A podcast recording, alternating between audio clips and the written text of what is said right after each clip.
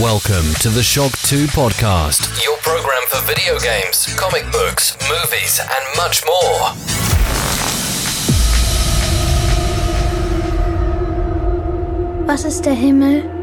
Der Himmel ist ein friedlicher Ort. Kommst du in den Himmel? Nein, Warum nicht? weil man dafür ein guter Mensch sein muss. Heute vor zehn Jahren zündete die künstliche Intelligenz, die zu unserem Schutz geschaffen wurde, in Los Angeles einen Atomsprengkopf.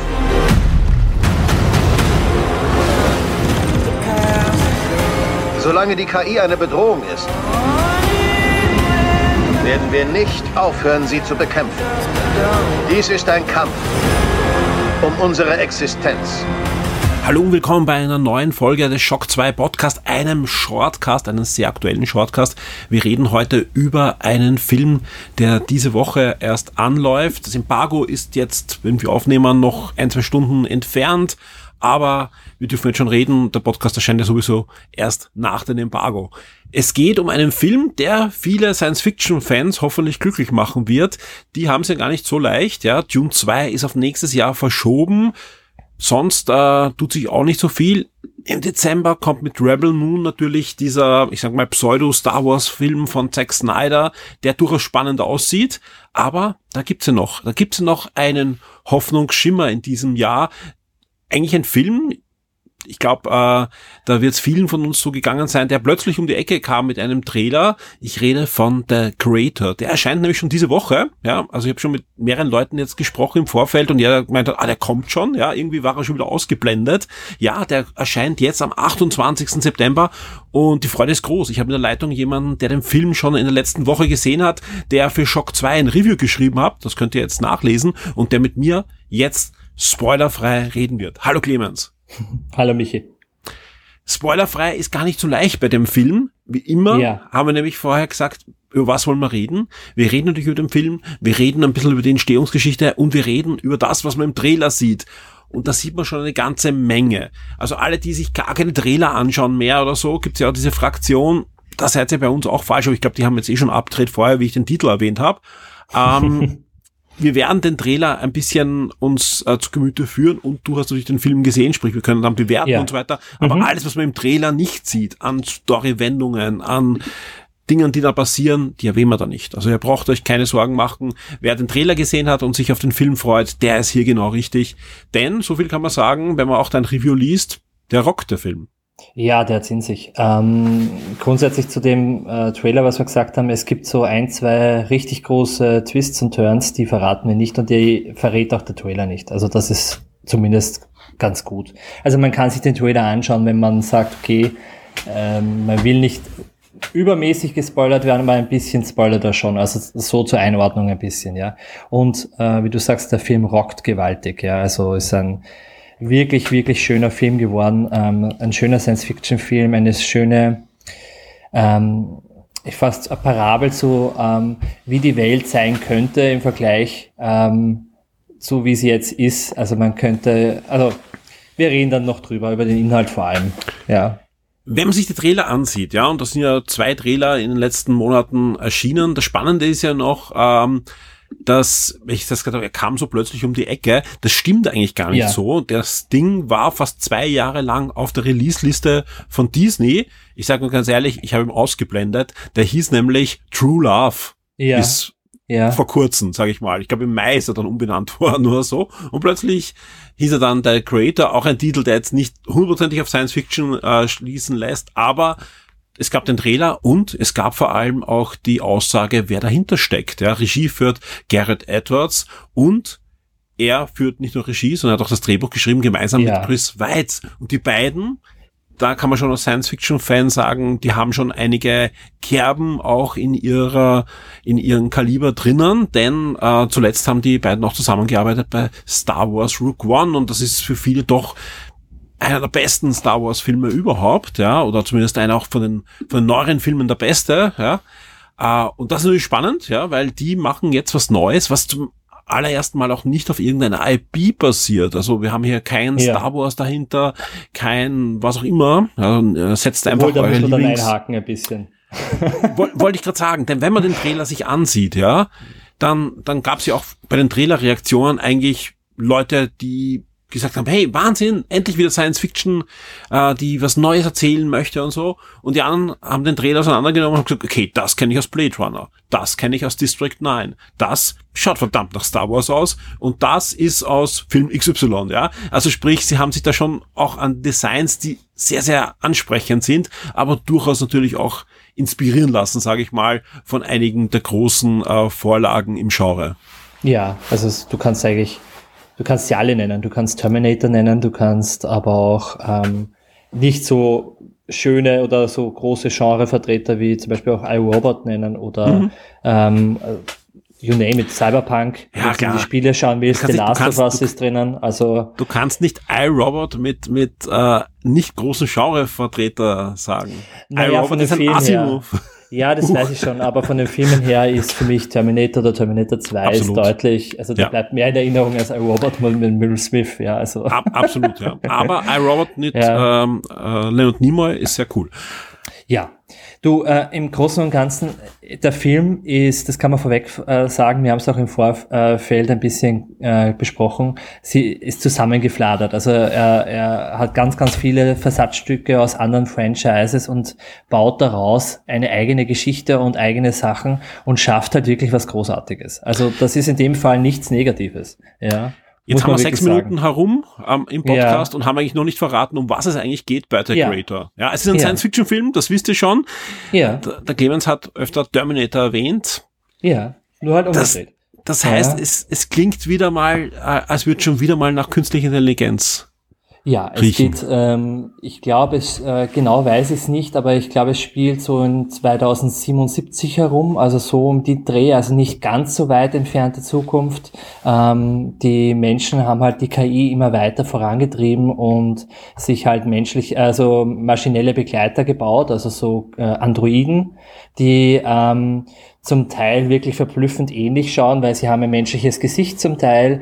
Man sieht halt, ähm, der Kopf ist nicht so wie bei einem Menschen, sondern er hat ein, man müsste sich den Trailern oder den Bildern anschauen, er hat, äh, die, die Androiden haben so ein Loch im, im Schädel, das, äh, und da sieht man die Zahnräder drinnen sich bewegen und so, also dadurch erkennt man dann doch, ob es ein Android ist oder ein Mensch ist. Das ist Genau, auch der für Kopf- den, Der ja. Kopf ist eigentlich ganz, aber so im, im, im hinteren Kopfteil, also so im Hinterkopf haben sie so einen, ja, wo kann man durchschauen halt. Ja, so, ja genau, man kann durchschauen und das ist auch für die Kinozuseher und Zuseherinnen eigentlich recht angenehm, weil du weißt halt immer, ähm, wer ist jetzt wer, weil es gibt halt zwei Seiten, ja. Es ist ähm, so, dass der Mensch eben die Androiden geschaffen hat und um halt alle möglichen Sachen sich zu vereinfachen. Also die Menschen arbeiten eigentlich immer weniger in dieser, in dieser Zukunftsdystopie. Ähm, ähm, das geht äh, von der Care-Arbeit mit, äh, mit alten Leuten oder mit Kindern über zu, sogar bis zur Kriegsführung und allen möglichen, wurden halt die Menschen mehr oder minder durch Androiden ersetzt und die Menschen führen ein angenehmes Leben. Ja. Ähm, wäre dann nicht plötzlich eine Atombombe über Los Angeles gefallen und ähm, die Menschen können sich nicht erklären, was da passiert ist und geben die Schuld den Androiden, die aber, das kann man vorwegnehmen, ähm, friedliebend sind an und für sich und ähm, da fälschlicherweise beschuldigt worden sind, dass sie damit was zu tun haben. Das ist den Menschen aber egal und sie beginnen einen einen Vernichtungskrieg gegen die Androiden, die aber mittlerweile auf der ganzen Welt verstreut sind. Und das wird halt sehr eindrucksvoll, sehr, teilweise auch richtig brutal ähm, inszeniert. Also da geht's halt, ähm, da geht's auch viel um die, äh, um die Frage, ab wann ist ein Leben ein Leben. Ähm, weil wenn man das, wenn man die Androiden als, äh, als Lebe, äh, Lebeswe Lebewesen quasi sehen würde, könnte man sagen, das ist ein Genozid, den die Menschheit da quasi ähm, vorbereitet oder auch betreibt an den Robotern. Ähm, und hier sind wir circa. Also es ist, äh, das ist passiert alles. Ähm, die Menschen führen Krieg gegen die Androiden und wir werden da mitten hineingeworfen. Ähm, wie aus der Sicht, wie, wie sagt man, aus dem Blickwinkel von den Hauptdarstellern, der wird großartig gespielt von John David Washington, den man kennt aus Tenet, also dem letzten vor Oppenheimer, den letzten Nolan-Film, den Schauspieler und dieser ähm, Schauspieler verkörpert den Joshua, das ist ein Special Forces Agent, der jetzt beauftragt worden ist, mehr oder minder den Krieg zu beenden, indem er The Creator, also den äh, Erschaffer oder Architekten der künstlichen Intelligenz, der ist nicht selber lustigerweise ein Android, ähm, auf, aufspürt und vernichtet. Und der Film hätte eigentlich ähm, Nirmata heißen können und nicht The Creator, weil in dem ganzen Film wird, glaube ich, nur einmal das Wort Creator erwähnt. Ansonsten wird immer das, ich glaube, japanische Wort Nirmata für Erschaffer oder Architekt quasi verwendet für, für diesen Androiden. Und ähm, genau, er soll diesen Nirmata eben quasi entdecken und äh, auch vernichten oder zur Strecke bringen, weil ähm, dieser hat eine Waffe entwickelt, der äh, den Krieg beenden soll, und zwar zugunsten von den Androiden. Und diese Waffe muss einfach aufgehalten werden. Und als dann sich herausstellt, dass die Waffe vielleicht keine Pistole oder ein oder eine Bombe oder so etwas ist, sondern ein Androidenmädchen beginnt halt so die Geschichte erst so richtig ins Laufen. Und da will ich jetzt nicht weiter drüber reden, aber. Und wer, wer jetzt sagt, da warum erzählt er nicht so viel ja. schon, das ist das, was man im Trailer sieht. Also wirklich, ja. also, also das ist, das ist einfach die Grundprämisse natürlich, plus das, was man im Trailer sieht, aber wir haben euch nicht zu viel verraten. Also das ist wirklich das, wo eigentlich dann die Geschichte in, in Schwung kommt und jeder, der das jetzt ja. gehört hat, kann sich natürlich schon vorstellen, ja, Gewissensbisse und, und was da alles äh, in einen aufkommt dann und, und dass das Ganze eben nicht äh, nur eine Schwarz-Weiß-Geschichte ist. Naja, absolut, weil der Hauptdarsteller hat halt einfach, oder der Protagonist hat halt einfach grundsätzlich diese Einstellung, Maschinen sind kein Lebewesen, äh, Maschinen sind Maschinen, man kann sie einfach abstöpseln und dann sind sie halt ausge äh, abgeschaltet, ja. Das erklärt er dann auch einmal dem Mädchen, wo das Mädchen dann sagt so quasi, du hast sie umgebracht und er sagt so quasi, nein, ich habe sie abgeschaltet. Ähm, und da diese Diskrepanz und er, so wie du sagst, er kriegt halt dann Gewissensbisse, da kickt dann auch, mhm. kicken dann auch diese ganzen Vergleiche mit The Last of Us rein, weil ähm, älterer Mann, bisschen crumpy, der ein junges Mädchen vielleicht vor der vor dem Untergang schützen muss, je nachdem, muss man sich halt dann anschauen. Ähm, also von dem her, es gibt ganz, ganz viele Vergleiche. Ja, es gibt ganz, ganz viele Vergleiche von der Welt. Es gibt dann teilweise, die Androiden sind so designt, finde ich, ähm, wie die, ähm, wie die, wie sagt man, ähm, die verbesserten Menschen bei Cyberpunk. Mhm. Also wenn du dann diese ganzen, ähm, na, diese ganzen Verbesserungen halt einfach machst. Ähm, also Biotech-mäßig halt. Ne? Biotech-mäßig, so schauen sie teilweise aus, finde ich. Also sie haben vom äh, Style her teilweise was von Cyberpunk. Ähm, du hast ja diese Vergleiche eben älterer Mann mit Mädchen von, äh, von The Last of Us. Du hast Maschinen, die ähm, mehr oder minder Krieg führen gegen die Menschen, obwohl sie in dem Fall nicht die Bösen sind. Also du hast Terminator, du hast aber auch ähm, Ex Machina drinnen, du hast District 9 drinnen, du hast so viel drinnen. Ich finde, du hast auch einen ganz bekannten und großartigen Comic drinnen. Du hast die Sender von Jeff Lemire nämlich drinnen, mhm. ähm, in dem es im Endeffekt genau um diese Geschichte geht, dass, dass es einen großen, eine große Katastrophe gab und die Menschen dann quasi zum Robo-Holocaust aufrufen und ein kleiner Junge in dem Fall, der ein Androide ist, der Team 21, ähm, das versucht mit seinen Freunden aufzuhalten. Also da könnte man sich halt schon überlegen, gerade wenn der Gareth Edwards das vielleicht gelesen hat, hat er sich da inspirieren lassen, ich weiß es nicht. Äh, ist aber auch vollkommen egal, weil ähm, Gibt's ja auch der öfter. Film. Ja. Also ganz ehrlich, also ich, also alles, was, was wir bis jetzt besprochen haben, was du mir erzählt hast auch, ja, ja. sage ich, da, da sehe ich jetzt nichts, was irgendwie mich komplett neu packt und ich sage, bist du, da ist aber auch doch keiner drauf gekommen, ja. Auch optisch, ja, haben wir eh schon gesagt, hat er sich schon inspirieren lassen, ja. Sieht fantastisch aus, visuelle Effekte sind von Industrial Light and Magic, also von ILM gemacht, also sprich, das ist ja. kein billiger Film, ja, ist ja auch von Disney im Vertrieb, ursprünglich hätte es ein, ein Fox-Film sein sollen, also durch diesen Merger hereingekommen, aber äh, Garrett Edwards ist ja dadurch auch durch äh, den Star Wars Film Rook One natürlich im Umfeld von Disney auch schon zu Hause. Deswegen jetzt auch hier die Frage, ja, ja. Ähm, ist es einfach ein weiterer Blockbuster, wo man einfach sagt, okay, man, man möchte Science Fiction machen und holt sich da Versatzstücke oder wenn man drinnen sitzt, ja, ist es so, als würde man was Neues auch entdecken für sich, ja, an, an Science Fiction, gehst du raus und sagst so, wow, ja, das ist ein, ein Film, der hat mich gepackt, obwohl schon diese Versatzstücke, obwohl schon ein Blade Runner gibt, obwohl schon ein Terminator gibt und die, die anderen aufgezählten Sachen. Naja, ich glaube grundsätzlich, ich, du musst diesen Filmen ein bisschen zugeneigt sein. Also wenn mhm. du, wenn du mit den Filmen nichts anfangen kannst, wirst du wahrscheinlich mit dem Film auch nicht so viel anfangen können. Aber ich denke, es ist, ich glaube, es ist für eine breite, für ein breites Publikum wirklich ein guter Film oder ein sehr, sehr guter Film, weil du hast im Kern hast du einfach im Prinzip wieder diese Beziehung zwischen dem Hauptcharakter, zwischen Joshua und diesem kleinen Androidenmädchen. Und das ist eine universelle Geschichte, würde ich einfach sagen. Also eine Vater-Tochter-Beziehung. Ja. Ähm, und diese Gewissensbisse, was mache ich jetzt? Wie entscheide ich das? Ja, also soll ich das jetzt, weil rein logisch betrachtet oder sagt man rein objektiv betrachtet, das ist eine Maschine. Ja, da, da kann ich schon auch irgendwo mit, dass ich sage, okay, gut, ähm, ähm, muss das so sein, aber ab wann ist es halt eine Maschine? Ab wann fängt es an, wirklich zu denken, zu fühlen, ähm, äh, Emotionen zu entdecken und die, die Maschinen beginnen ja auch, sich künstlerisch zu betätigen, äh, betätigen. Sie beginnen teilweise besser in Einklang mit der Natur und mit der Artenvielfalt zu leben, teilweise die Natur wieder ihren Gang, also sich erholen zu lassen von den ähm, von den Katastrophen, die die Menschen quasi einfach auf dem Planeten angerichtet haben. Also im Endeffekt kann man fast sagen, die sind in dem Film die bessere Menschheit in dem Sinn. Und dafür kann ich die Gewissensbisse auch schon verstehen. Und diese ganzen äh, fast schon philosophischen Fragen stehen in diesem Film und werden halt ähm, werden halt durch diesen Rahmen des Kriegs, der auch einfach fürchterlich ist und der so viele Opfer auf beiden Seiten, ähm, auch teilweise wirklich schier, ähm, äh, mhm. zeigt mhm. und wirklich äh, schier auch ähm, oder hässlich quasi inszeniert, ja. Ähm, das, das ist halt schon, ein, das ist mehr als ein Blockbuster. Das ist ein wirklich guter Film und ich würde auch wirklich sagen, ähm, ist für mich einer der besten Filme des Jahres bisher.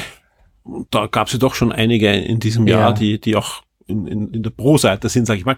Äh, Nochmal ja. kurz zurück zu dem, was du gesagt hast, äh, ja. auch äh, das stimmt. Äh, ja. philosophisch und so weiter. Es mhm. ist ja mhm. generell auch eine große Angst der Menschheit, wenn man jetzt, und wir, wir sind ja an einem Punkt auch angelangt, wo wir halt KI einsetzen können. Jetzt noch natürlich noch nicht in, in dem Sinn, wie wir es da im Film sehen, aber natürlich, egal ob jetzt bei extrem weit beschrittener Rechtschreibprüfung oder wir wissen alle, was, was die ganzen äh, ChatGPT und so weiter äh, können ja. und, und aber auch, auch also ist ja oftmals nicht diese Spieltools, sondern auch in vieler kommerzieller Software habe ich jetzt überall einen KI-Tool, Erweiterung drinnen, die mir einfach hilft, dass Sachen schneller vonstatten geht, ja. Äh, die große philosophische Befürchtung von vielen ist ja, dass wir halt immer mehr KI in unsere Systeme hineinlassen, um auch schlussendlich die großen Probleme der Menschheit zu lösen und dass die KI ziemlich schnell sogar dann draufkommt, ja, das große Problem der Menschheit ist die Menschheit, ne?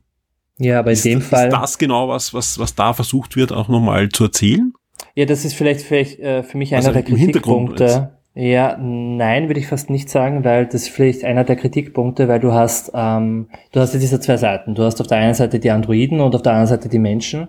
Und du hast bei den Menschen der Großteil der Menschen, die halt ähm, quasi Angst haben vor den, äh, durch diesen Krieg, durch diese Atombombe und einfach nur haben wollen, dass die Androiden besiegt werden. Mhm. Und ähm, du hast dann vereinzelte Menschen, die halt auch pro Androiden sind und gegen sie. Das siehst du da so, da hast du ein bisschen eine Schwarz-Weiß-Zeichnung bei den Menschen. Aber bei den ja. Androiden hast du es eigentlich nur, die sind ausschließlich gut. Ja. Okay. Also die Androiden sind, ähm, die, die, wollen das Leben schützen und die wollen im Einklang mit Frieden, äh, mit der Natur und im Frieden leben. Und die Menschen sind eigentlich in dem Fall das, das Böse. Ja. Auch nicht alle, aber der Großteil.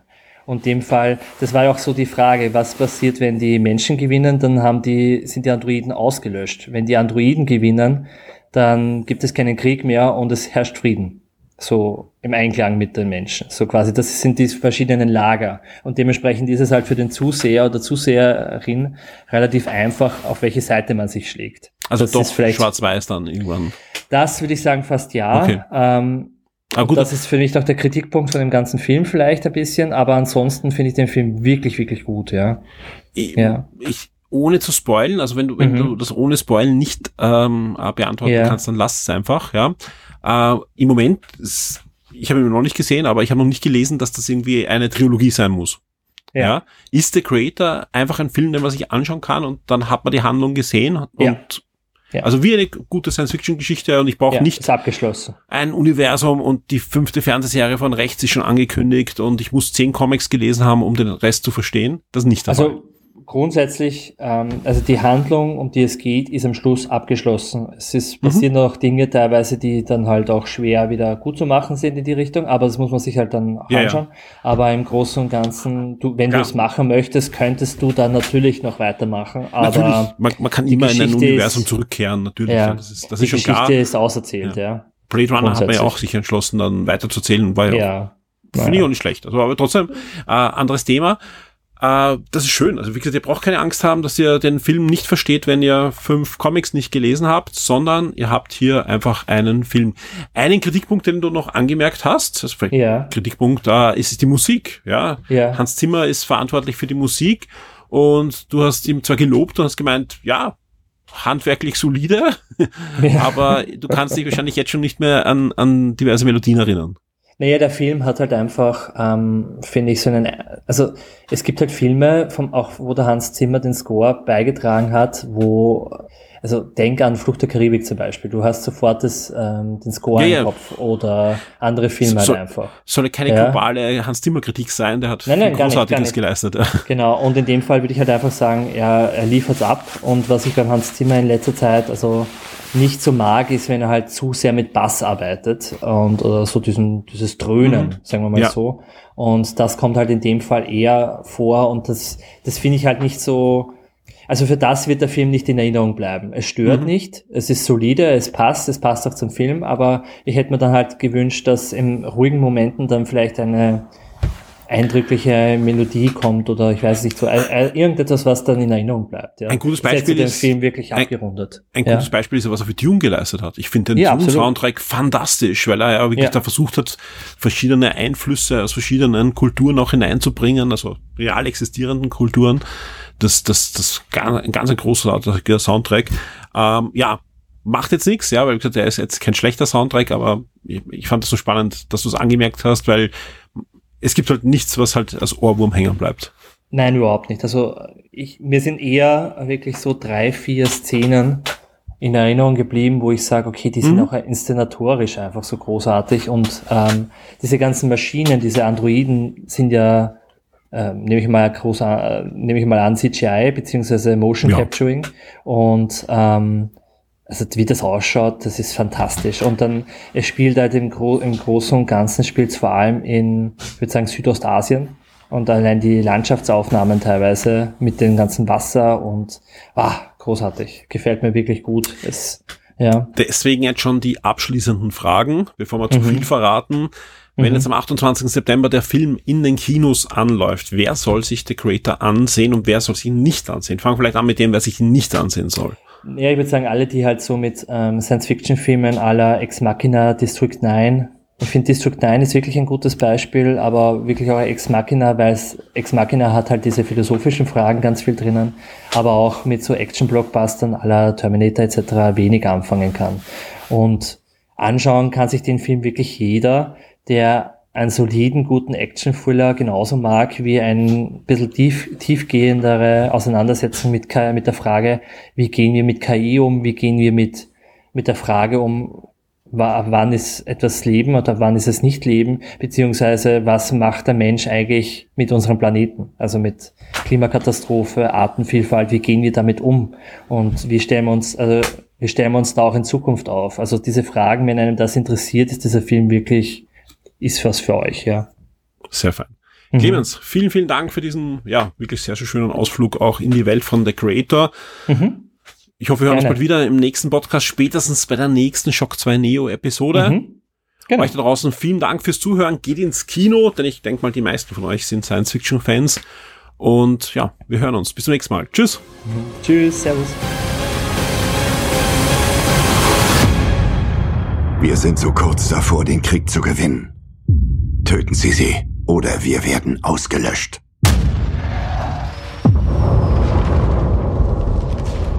Sie kommen, um mich zu holen.